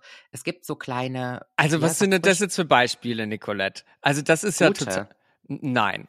Also du, Okay. du sagst, der Mann macht die Tür auf und die Frau macht das Essen. Ich finde, das hört sich so nach, nach äh, 18. Jahrhundert an. Nein, das meine ich damit überhaupt gar nicht, aber das ist ja das, was sie meint. Mit Gentleman-Gehabe meint sie, der Mann bezahlt, er hält ihr die Tür auf, er hilft ihr in die Jacke. Was ist denn sonst Gentleman-Gehabe? Mhm. Also er hilft ihr die Treppe rauf und runter. Das sind ja diese klassischen Ladylike und Gentleman-Floskeln, die wir in der Gesellschaft haben. Und viele Frauen glauben, sie sind emanzipiert, deswegen bezahlen sie ihr Essen selber. Er muss sie auch nicht abholen, er muss ihr auch nicht in die Jacke helfen. Ich glaube, wir übertreiben es da so ein bisschen und das, was wir damit zerstören, ist männliche und weibliche Energie. Und das bedeutet nicht, dass der Mann nicht auch Essen kochen kann, dass die Frau nicht auch den Mann einladen darf oder ihn ansprechen darf. Ganz und gar nicht. Es ist ja nun mal Zeit für einen Umschwung und Zeit für Veränderung. Aber wir nehmen das mittlerweile alle so genau, dass Frauen sich fragen, bin ich denn jetzt emanzipiert, wenn er mir die Jacke hilft? Es gibt gesellschaftlich freundliche Floskeln, die dafür sorgen, dass Mann und Frau in Einklang bleiben. Und das ist was Tolles und das befürworte ich. Also Nimmst ich würde, zurück. ich, ich, m- mein Take ist, ich würde da gar nicht in männliche und Frauen, äh, männliche und weibliche Energien trennen. Mhm. Ähm, da, ich halte da nicht allzu viel von. Ich weiß, was du damit äh, sagen möchtest. Ich weiß Mhm. auch, äh, wo das herkommt, was du da. Ich, ich verstehe das genau. Mhm. Ähm, ich finde, was, was die Franzi sich hier wünscht, emanzipiert zu sein und trotzdem jemanden zu haben, der die Initiative ergreift und Gentleman ist und so, das, äh, das eine schließt das andere überhaupt nicht aus. Das ist ja Mhm. totaler Quatsch. Ne? Ähm, ich finde, jede Frau sollte und muss emanzipiert sein. Das ist ganz, ganz wichtig. Emanzipiert heißt einfach, dass du unabhängig von einem anderen Menschen dein Leben Mhm. äh, ganz normal leben kannst und, äh, Mhm. und du niemanden brauchst. Ne? Und äh, sich das dafür ist- auch stark machen. Genau, und das ist ganz, ganz wichtig, dass, äh, dass die Frauen, dass Frauen das können und dass Frauen emanzipiert sein äh, sind. Und jetzt kommen wir zu diesem Gentleman. Ein Gentleman, du hast jetzt da ganz nette Beispiele ge genannt, die man kennt, die, die, die sind so gesellschaftlich etabliert, diese Beispiele. Ich frage mich für mich, was ist denn ein Gentleman? Gentleman, wenn man es übersetzt, ist ein zärtlicher Mann. Jemand, der, Mhm. ähm, ich glaube, ein Gentleman macht sich für mich persönlich nicht so sehr an so einen äh, Floskeln und so einem Habitus und solchen, solchen Beispielen, die du genannt hast, aus, sondern ein Gentleman ist für mich eher ein Mann, der, der sich selbst bewusst ist, der sich, ähm, der, der, der Schwäche zulassen kann, der reflektiert ist, der ähm, höflich ist, der nett ist, einfach jemanden, so wie man sich einfach einen normalen Menschen vorstellt. ne? Ein Ich finde ja, jeder sollte empathischer so. Mann. Genau, ein Mhm. Einfühler, einfühlsamer, empathischer Mann, das hast du schön gesagt. Und ich finde, das Gleiche wird ja von einer Frau auch verlangt. Man möchte ja auch, dass, dass die Partnerin einfühlsam und empathisch ist. Und genauso wünsche ich mir das auch Mhm. von einem Mann.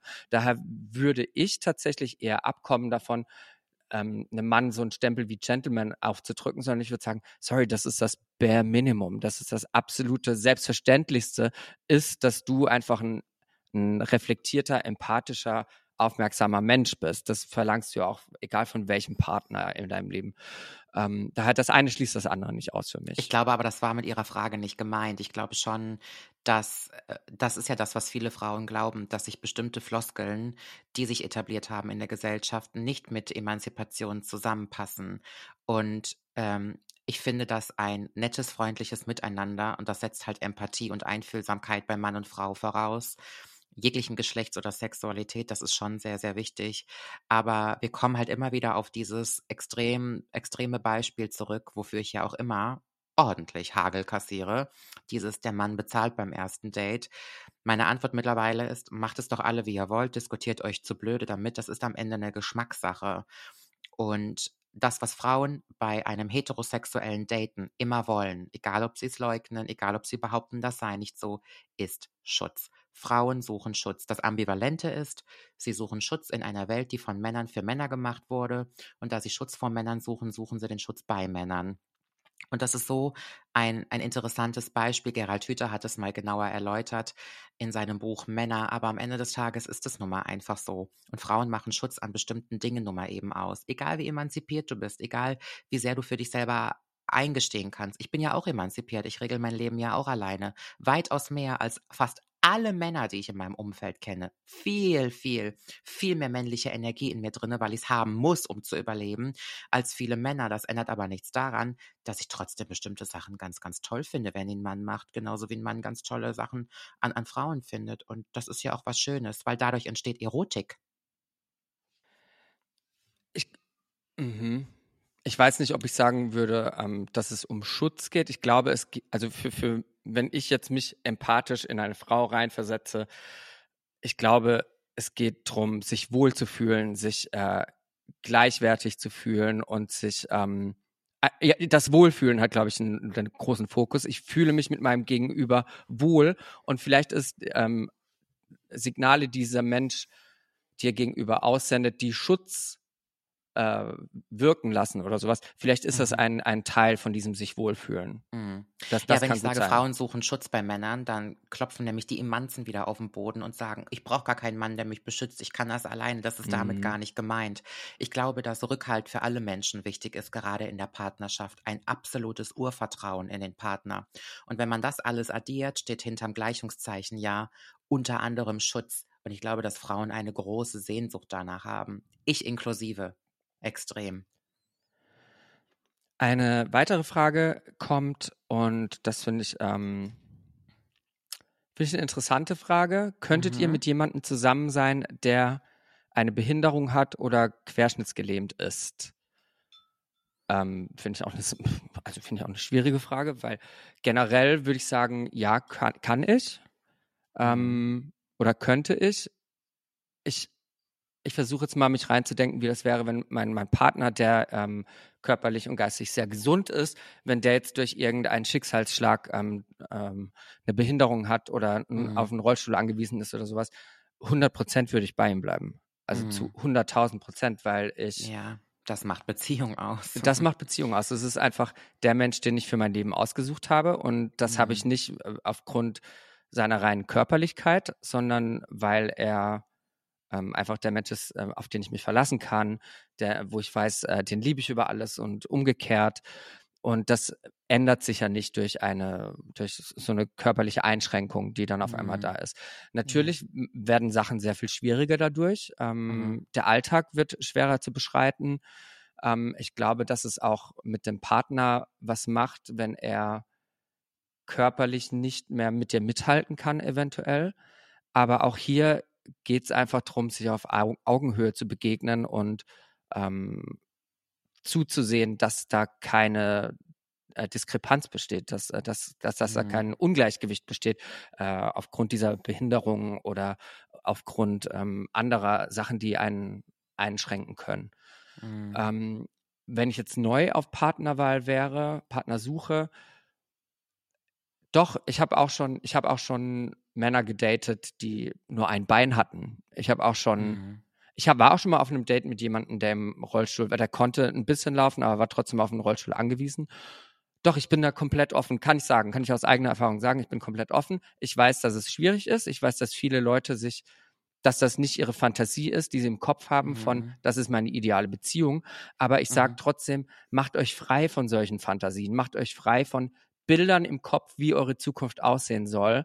Ähm, weil es kann immer anders kommen und anders heißt nicht immer schlechter. Mhm. Ja, unterschreibe ich so, wie du sagst. Also man muss natürlich schon sich selber hinterfragen, ob man dem gewachsen ist. Das halte ich für sehr, sehr wichtig. Da gibt es auch, glaube ich, keine ideale Antwort auf die Frage. Aber ich würde schon behaupten, und selbst da gibt es nochmal Ausnahmen, dass eines der Dinge, die Beziehung und bedingungslose Liebe zueinander ausmacht, ist ja, dass du den Partner nicht nur toll findest, wenn er deiner Vorstellung entspricht oder wenn alles gut ist. Es gibt halt eben auch Zeiten im Leben, die dann nicht so schön sind. Und dann wäre es natürlich schon idealerweise toll, wenn man dann trotzdem versucht, gemeinsam das Leben zu, zu wuppen. Ich hatte irgendwann mal bei Intimate Hours, da war ein Mann oder ein Pärchen, die haben hin und her diskutiert, weil er ständig gesagt hat, sie soll so aussehen, sie soll die Haare lang haben, sie soll blond sein, sie soll schlank sein und, und, und. Und dann habe ich ihn in dieser Show gefragt, was wäre, wenn deine Partnerin das Universum möge sie beschützen, aber wenn sie morgen eine Diagnose bekäme und plötzlich hätte sie keine Haare mehr auf dem Kopf oder ihr Körper würde sich komplett stark verändern, also sie würde überhaupt gar nicht mehr seinen oberflächlichen Anforderungen entsprechen. Und dann hat er gesagt, ja, dann wäre scheiße, dann wüsste ich nicht, was ich mache. Und ich respektiere die Antwort, ich akzeptiere die Antwort auch, aber es hat mich traurig gemacht. Ich finde das schade, weil ich glaube schon, dass es da draußen viele Beziehungen gibt, die basieren auf einer auf einer Sache. Mhm. Ja, auf einer Sache, mit der könnte ich jetzt nicht viel anfangen. Da definiere ich Beziehung nicht drunter. Aber ja, es ist eine gute Frage, aber eine schwierige Frage. Ja, ich glaube, dass das Zeiten sind, da ähm, das fordert Beziehung heraus. Mhm. Ich habe auch das Gefühl, dass ähm, wenn man älter wird, wenn man äh, genug gedatet hat, wenn man genug Menschen kennengelernt hat, wo man weiß, das funktioniert für mich, das funktioniert nicht für mich, desto mehr versteht man, dass die äußere Hülle immer unwichtiger mhm. wird. Immer ja. unwichtiger. Ja.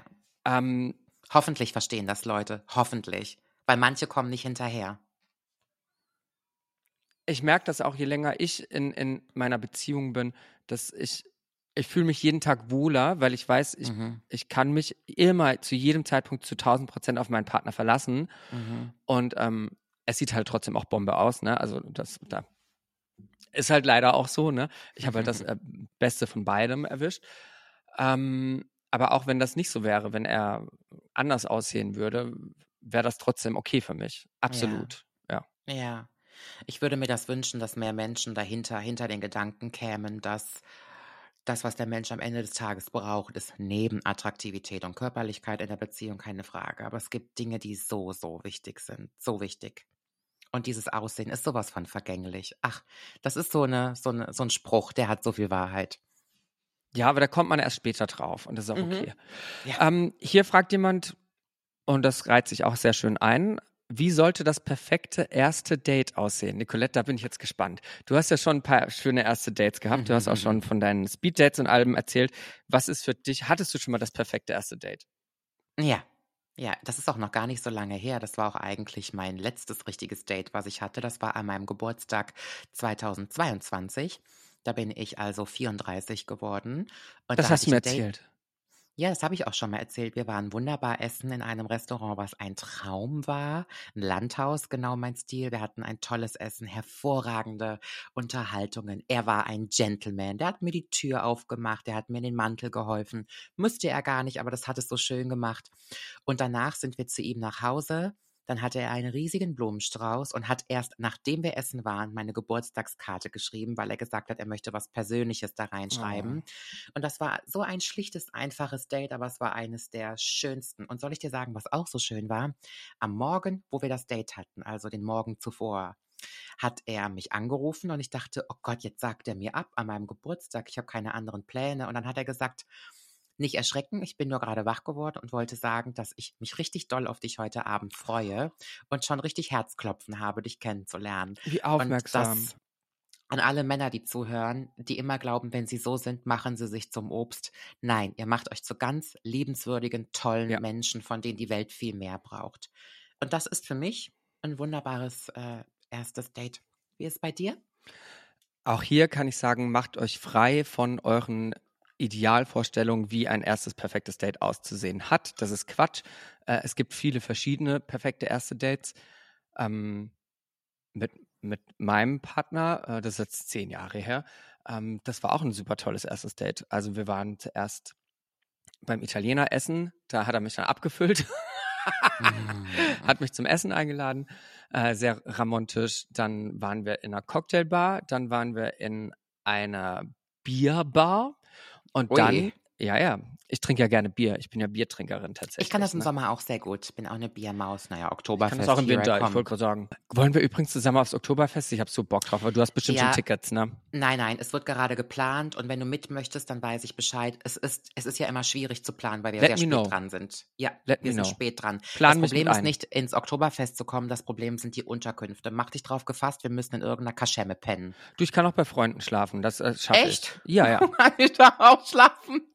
Wenn nicht, ich habe äh, das tollste Hotel in München. Das ist auch sehr, sehr teuer. Aber Ausgebucht, das sage ich dir. Glaubst du? Das ist ein Fünf-Sterne-Hotel. Ich schlafe auch bei Followern zu Hause. Ich mache eine Umfrage, bei wem darf ich übernachten. Aber da reden wir auf jeden Fall noch drüber. Sure. Okay, machen wir. Mhm. Ähm, dann waren wir in dieser Bierbar und dann sind wir in einen Park gegangen und haben dort im Mondlicht auf dieser Parkbank rumgemacht. Oh. Oh. Und das war so schön. Und dann sind wir nach Hause und haben gevögelt und ich habe die Nacht dort verbracht.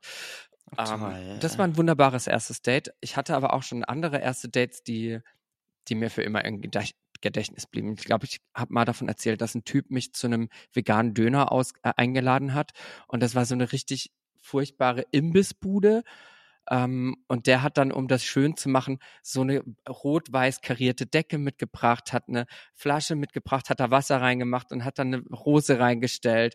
Und das war so richtig süß. Das hat mir total imponiert. Ach, Goldi. Leider hatte der ganz, ganz schlimmen Mundgeruch und deswegen konnte ich das oh, nicht weiter. Ja, da das, bin ich auch raus. Aber es war, das wird mir für immer im Gedächtnis bleiben. Also es war auch ein schönes Schön. erstes Date. Schön, ja. Weitere Frage. Ich liebe das, dass wir so einen kleinen Dirty Donnerstag hier machen. Ich liebe das auch. Den muss ich nachher auch übrigens noch machen heute. Ist ja Donnerstag hier bei der ah. Aufnahme. Okay, auch ein, äh, das hast du auch schon eine Million Mal beantwortet. Mann aus der Vergangenheit will mich wieder treffen. Er ist jedoch erst seit kurzem wieder getrennt. Yes oder no? No. Hm, ich würde auch sagen, no. Also grundsätzlich, man kann sich mit Ex-Partnern oder Partnerin treffen und da kann auch gerne wieder was laufen. Aber dieses, ich brauche jetzt schnell einen Lückenfüller, weil das klingt irgendwie danach. Und Männer sind ja sowieso nicht gerne lang alleine. Da hätte ich keinen Bock drauf. Nee, ach. Nee, aufgewärmtes nee. schmeckt eh nur noch halb so gut, ne? Naja, man kann auch manchmal mit Ex-Partnern noch eine schöne Zeit haben oder auch guten Sex haben, aber da muss ganz viel Gras über der Sache sein. Ach, da muss so viel Gra Gras und Efeu und Unkraut, muss alles drüber gewachsen sein. Weitere Frage von Pia. Was tun, wenn er jeden Punkt der Checkliste erfüllt, aber der Funke einfach nicht überspringt? Dann hat er nicht jeden Punkt der Checkliste hm. erfüllt, weil ja, der Funke, glaube ich, der wichtigste Punkt ist. Das ist er Total, dann nicht. Dann ist das Weiter. eine nette Freundschaft. Das nennt man dann angehende Freundschaft oder Kumpelschaft, aber das nennt man dann leider nicht verliebt sein. Würde mich jetzt auch mal interessieren, was da für Punkte drauf sind, denn ich wette, dass das alles Oberflächlichkeiten sind, Äußerlichkeiten mhm. und vielleicht auch so ein, zwei Kommunikationssachen. Aber mhm. der größte Punkt muss doch einfach sein, dass man, dass man verliebt ist. Das muss doch der ja. oberste Punkt an der äh, Liste sein. Ja. Es gibt halt Menschen, die ganz toll sind, aber das sind Menschen, mit denen hat man halt keine Liebesbeziehung, sondern eine andere Art von Beziehung. Aber ja, soll nicht sein. Christina fragt, Thema Freundschaft. Klappt es trotzdem wieder nach jahrelanger Funkstille? Ich sag ja. Mhm. Ja, wenn man die Zeit genutzt hat, genauso wie bei Beziehungen, um sich zu hinterfragen, was war da los, sich weiterentwickelt hat, reflektiert hat, geheilt hat vielleicht, warum nicht? Ich glaube, ich kann, ich kann sagen, dass 95 Prozent meiner Freundschaften, ähm, auch wenn ich die jetzt zehn Jahre nicht sehe, dass das, wenn man wieder zusammenkommt, so ist, als wäre keine Zeit vergangen. Man hat sich ganz viel zu erzählen, aber mhm. diese diese Grundvertrautheit, die man in einer Freundschaft ja aufgebaut hat, die geht ja irgendwie nicht verloren, habe ich das Gefühl. Mhm. Ähm, ja. Ich kann mir jetzt nicht vorstellen, dass sich jemand äh, von Grund auf so sehr verändert äh, im Erwachsenenleben, dass, dass man da gar keinen gemeinsamen Nenner mehr hat oder man ja. nicht mehr schön auf die vergangene Zeit zurück, zurückschauen mhm. kann, um dort anzuknüpfen. Also ich finde Freundschaften, ja, also doch, sind eigentlich fast für immer da, habe ich das Gefühl.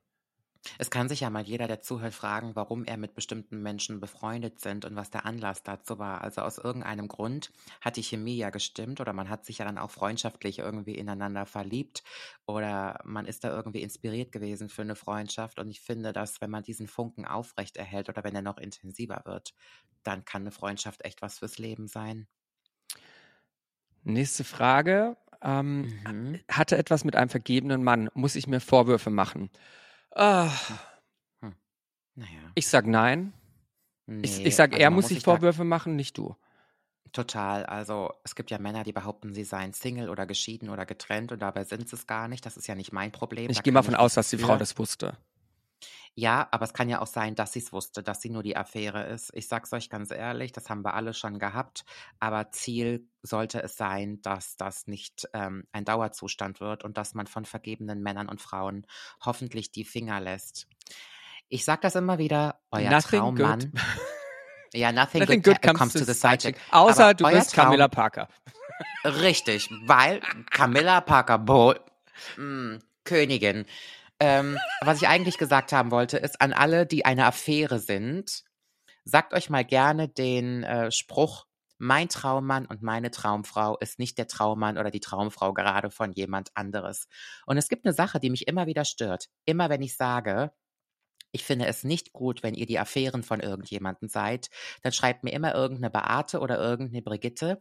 Ja, ich war vor 20 Jahren auch die Affäre von meinem Mann und dann hat er seine Frau sitzen lassen und wir sind seit 20 Jahren glücklich verheiratet. Also Beate, das mag ja vielleicht sein, aber du darfst dir seit 20 Jahren nicht auf die Schulter klopfen dafür, dass du dir so jemanden jetzt an die Seite geholt hast. Das ist nichts Erstrebenwertes. Das ist nichts, worauf man stolz sein kann. Das ist nichts Schönes. Das ist auch überhaupt gar nicht gar nicht Ziel des Ganzen. Also ich möchte keinen Mann an meiner Seite haben, der hat jemand anderes für mich sitzen lassen. Das ist von mir aus moralisch, ethisch, von der Personality, charakterlich, wertetechnisch nichts, was ich vertreten möchte. Kommt mir nicht mit so einem beschissenen Argument. Hier fragt noch jemand, wie entstehen Gewohnheitsbeziehungen und wie löst man sich am besten davon? Ich würde sagen, Warum möchtest also ist es nicht das Schönste, wenn du in einer Beziehung so weit bist, dass du dich so richtig an diesen Menschen gewöhnt hast? Also ich glaube, mhm. ich, ich glaube, ich weiß, worauf du hinaus möchtest. Du, also diese Person nennt Gewohnheitsbeziehung wahrscheinlich das, wo, wo das Feuer raus ist, wo man irgendwie nur noch nebeneinander herlebt und so. Das würde ich aber nicht eine Gewohnheitsbeziehung nennen. Mhm. Das ist ähm, einfach ein nebeneinander herleben und ein nicht mehr miteinander leben. Und mhm. da hast du halt zwei Optionen. Erstens, du arbeitest dran und du bist dir dessen bewusst und du möchtest etwas dran ändern. Nee, du hast eigentlich drei Optionen. Entweder das oder du belässt oder du belässt es einfach so, weil irgendwie ist ja auch nichts verkehrt, oder du findest halt was verkehrt dran und du gehst einen neuen Weg, weil du der Meinung bist, hier kann ich einfach nicht mehr ähm, ähm, nichts mehr abgrasen. Hier funktioniert ja. nichts mehr. Das wird sich auch nicht mehr ändern. Ich glaube, ich glaube, dass Passiert man, ja aber mit jemand anderen auch. Also ich war ja auch schon in der, in der, an der Stelle, wo ich gesagt habe, so, hey, wir leben nur noch aneinander vorbei. Das ist es mhm. nicht mehr, mhm. das ist nicht die Beziehung, die ich mir gewünscht habe. Und dann habe ich das offen kommuniziert und das war super schwierig. Und dann haben wir dran gearbeitet und jetzt ist das wieder gut. Und jetzt ist das toll, weißt du? Ja. Ich das, finde das ich sage deswegen auch immer, dass wenn man sich einen Partner oder eine Partnerin sucht, sollte man möglichst viele Gemeinsamkeiten haben. Und Gegensätze ziehen sich leider nicht so an, wie die Leute sich das immer wünschen. Gemeinsamkeiten sind so wichtig. Und das, wonach die Leute oft streben, ist diese permanente Leidenschaft. Aber ich muss euch leider sagen, dass Leidenschaft und Nähe sich voneinander abstoßen, weil wir begehren immer das, was gar nicht da ist. Deswegen ist Verliebtsein ja auch so eine geile Phase, weil so viel Begierde da ist. Und zu sagen, ja, aber wie macht man das denn dann mit einer Beziehung? Da ist man sich ja nun mal nah, aber wir möchten trotzdem die Leidenschaft haben. Das ist die Challenge bei einer Beziehung. Und ich glaube, dass das, was diese langweilige Gewohnheit so ein bisschen abfangen kann, ist absolute Gemeinsamkeiten, Leidenschaften, die man miteinander teilt. Wir dürfen aber nicht von einer Beziehung, die seit Jahren besteht, verlangen, dass es so ist wie am Anfang, als man frisch verliebt war. Das ist halt eben so. Und man muss sich da irgendwie ständig neu erfinden und entdecken. Und das kriegt man nur hin, indem man echt kreativ wird. Und die Leute, die dann immer Schluss machen, und von Beziehung zu Beziehung hüpfen, weil Verliebtsein so geil ist und Leidenschaft dann immer wieder da ist. Du hast zwei Jahre später mit dem nächsten das gleiche Spiel. Also, ja, dann ist das, dann ist Beziehung vielleicht nicht deins, Liebesbeziehung. Ich bin ein großer Fan davon, kaputte Sachen zu reparieren, statt sie erstmal zu ersetzen. Mhm. Es ist, ähm, wie du sagst, es, es ist, ist keinem geholfen, wenn du von Beziehung zu mhm. Beziehung mhm. springst. Ähm, dann wirst du niemals glücklich. Ich glaube, bevor man eine Beziehung eingeht, sollte man erstmal mit sich selbst eine gute Beziehung haben. Das ist das mhm. Allerwichtigste. Mhm. Und wenn man das verstanden hat, dass man zu sich selbst eine gute Beziehung hat, dann passiert sowas wahrscheinlich auch erst gar nicht. Ja. Weißt du, die Leute, die wollen ja auch immer direkt das komplette Paket. Die lernen dann jemanden kennen und dann muss man zusammenziehen, man muss das Haus bauen, man muss Kinder bekommen, man muss heiraten, man muss 365 Tage aufeinander hucken. Und wenn man so ein bisschen Leidenschaft behalten möchte, also egal wie ungerne die Leute das jetzt hören, dann ist manchmal so ein bisschen mehr Distanz hilfreicher als dieses, wir werden jetzt zu, zu einem. Äh, genauso wie ich auch nicht verstehe, dass Frauen immer der Meinung sind, sie müssen dem Mann alles sagen. Und diese Floskel, wir haben keine Geheimnisse voreinander. Also ich sag euch was, so ein bisschen Mystery sorgt auch immer dafür, dass die Würze da bleibt. Believe me you. Getrennt wohnen sorgt immer dafür, dass ein bisschen Würze da bleibt. Believe me you. Ich habe noch nie allein gelebt und das ist eine Erfahrung, die ich eigentlich noch sehr, sehr gerne gehabt hätte in meinem Leben. Mhm. Aber ähm, es war, es lag einfach nicht in meinen Karten, ne? Mhm. Ja. Ja, ich habe beides schon gehabt und ich finde beides ganz toll. Ich wohne mit einem Mann gerne zusammen, ich wohne auch gerne allein, hat beides so seine Vor- und Nachteile. Ja. Ähm, ich weiß nicht, ob du es beantworten möchtest. Das ist sehr persönlich. Können wir gucken, wenn ich schneiden was raus. Ähm, mhm. äh, an Nicolette, wie hast du es geschafft, dich so zu akzeptieren, wie du bist, äh, besonders äh, hinsichtlich deiner Transidentität? Äh, Mache ich gar nicht immer. Genauso wie die Leute immer glauben, dass ich super selbstbewusst bin. An manchen Tagen mehr und an manchen Tagen weniger. Ich äh, stehe nicht vorm Spiegel jeden Morgen und äh, verliebt mich aufs Neue in mich, aber ich kann mir im Spiegel High Five geben und sagen, dass ich cool bin und dass ich versuche, ein guter Mensch zu sein. Ich glaube, sich cool zu finden ist das beste Ziel, was man haben kann. Ich empfinde Sympathie für mich äh, auch an Tagen, wo ich mich nicht so toll finde oder nicht so, mich selber nicht so geil finde, finde ich mich trotzdem sympathisch und weiß, dass ich stets bemüht bin, gut zu sein. Und diese Sache mit den Trans, also Transmenschen sind ja irgendwie ständig und immer auf der Suche, so das Vollkommene jetzt zu finden und diesen puren Frieden in sich. Vielleicht muss man sich von dem Gedanken auch mal verabschieden. Ich ich habe irgendwann verstanden, dass ich nicht den gleichen Stellenwert gesellschaftlich bekomme wie eine CIS-Frau, also eine Frau, die als Frau geboren wurde. Und diese ständigen Diskussionen, Transfrauen sind auch Frauen und wir sind das und wir sind das. Ich bin für mich eine Frau ich finde das schön, wenn ich als Frau respektiert und anerkannt werde, auch gesellschaftlich und auch so gesehen werde und auch so gelesen werde. Am Ende des Tages habe ich eine männliche Biologie, eine männliche DNA.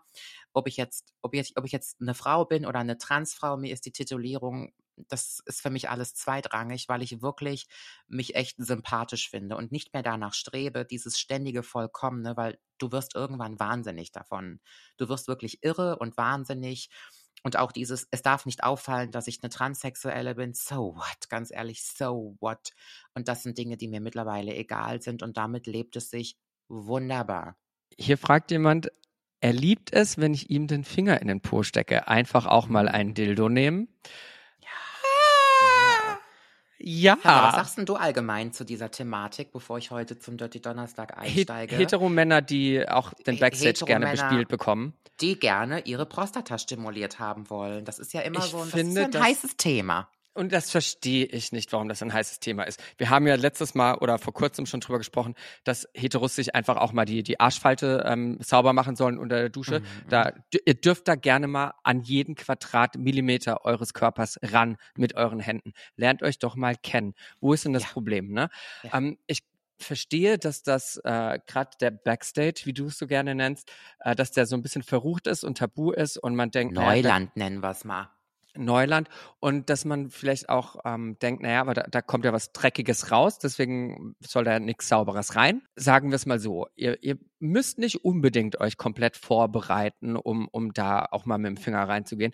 Ähm, in 90 Prozent der Fälle kommt er auch sauber wieder raus, weil der Enddarm mhm. eigentlich sowieso immer geleert ist. Ne?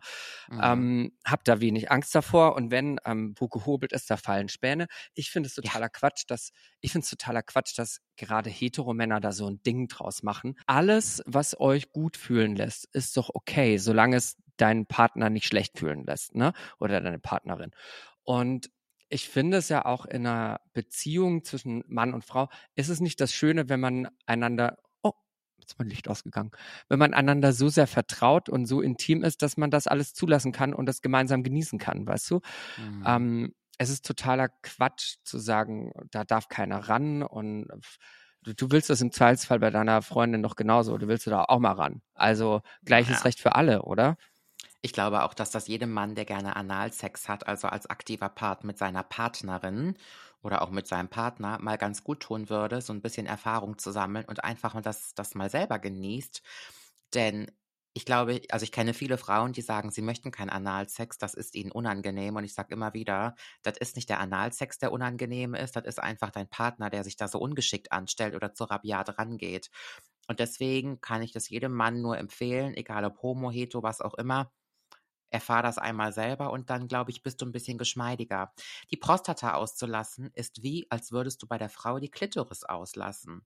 Glaubt mir. Genießt es. Ich habe jeden Mann schon dahin bekommen. Die größten Hardcore-Heten.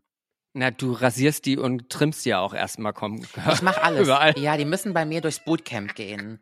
Und ich kann dir genau sagen, wie das abläuft. Manchmal, dann geht man so in die Gegend vom Analbereich und dann machen die ja immer so ihren Aufstand, ihr Macho-Gehabe. Ich will das nicht, ich kann das nicht, ich möchte das nicht.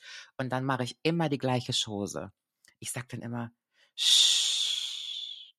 lehn dich mal zurück, mach mal die Augen zu. Ich mach das schon. Du hast keine Schuld. Das ist alles meine Schuld. Und was meinst du, wie die genießen können? Was meinst du, wie die. Oh, aber die spritzen dir durch die Decke. Das sieht die ah! Nachbarschaft noch. Die, die denken, die denken, es schneit. Nein, nein. nein.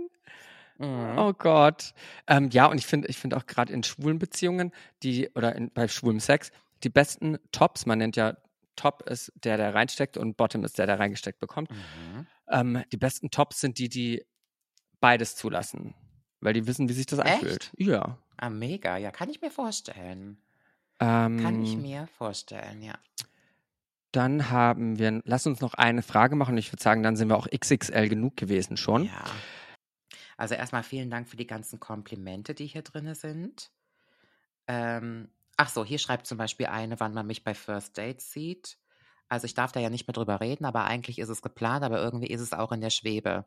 Candy kennt das. Fernsehen ist manchmal ein bisschen Fernsehen, also wenn es nach dem Fernsehen geht, wäre ich schon, hätte ich schon einen Stern auf dem Walk of Fame. Also das, das ist so. Candy, hier ist ein Klassiker. Wo siehst du dich in fünf Jahren? Mm, die habe ich bewusst mhm. übersprungen. Ja, das liebe ich auch, so eine Frage. Wo sehe ich mich in fünf Jahren? Ich bin in fünf Jahren, ähm, habe ich eine Familie. Ich lebe oh. weiterhin in den USA. Ähm, ja, ja, ich habe da wahrscheinlich schon zwei Kinder ähm, lebe in den USA, habe ein Haus, bin immer noch mit meinem äh, Freund oder Mann zusammen. Ähm, beruflich geht es mir sehr gut. Ich werde weiterhin in Deutschland arbeiten. So sehe ich mich in fünf Jahren. Ich glaube, glücklich und zufrieden sehe ich mich auf jeden Fall. Und alles außenrum ist nur noch nice to have. Mhm. Ich wäre gern gesund. Ich hätte alle Leute, die um mich rum sind. Und wenn es finanziell so stabil bleibt, bin ich auch happy. Das ist das, was ich, was ich toll finde. So, aber ich bin ja auch keine Freundin vom Planen. Das, das schränkt mich ein, diese Plansache. Ich will gar nicht wissen, was passiert. Ja, okay. Ihr weißt du, was ich jetzt plane? Ich plane Bitte? jetzt ins Musikstudio zu gehen und mein, mein nächstes Single fertig aufzunehmen. Und zwar ähm, wow. ähm, wird die heute fertig gemacht. Und dann kommt die ganz bald. Geilo. Mhm, mhm, Megi. Mhm. Ja. Nicolette, tausend Dank für die wunderschöne ich Folge. Ich danke dir. Wir hören Und, uns nächste Woche. Nächste Woche. Macht's gut, ihr Süßen. Bis Tschüss. ganz bald. Tschüss.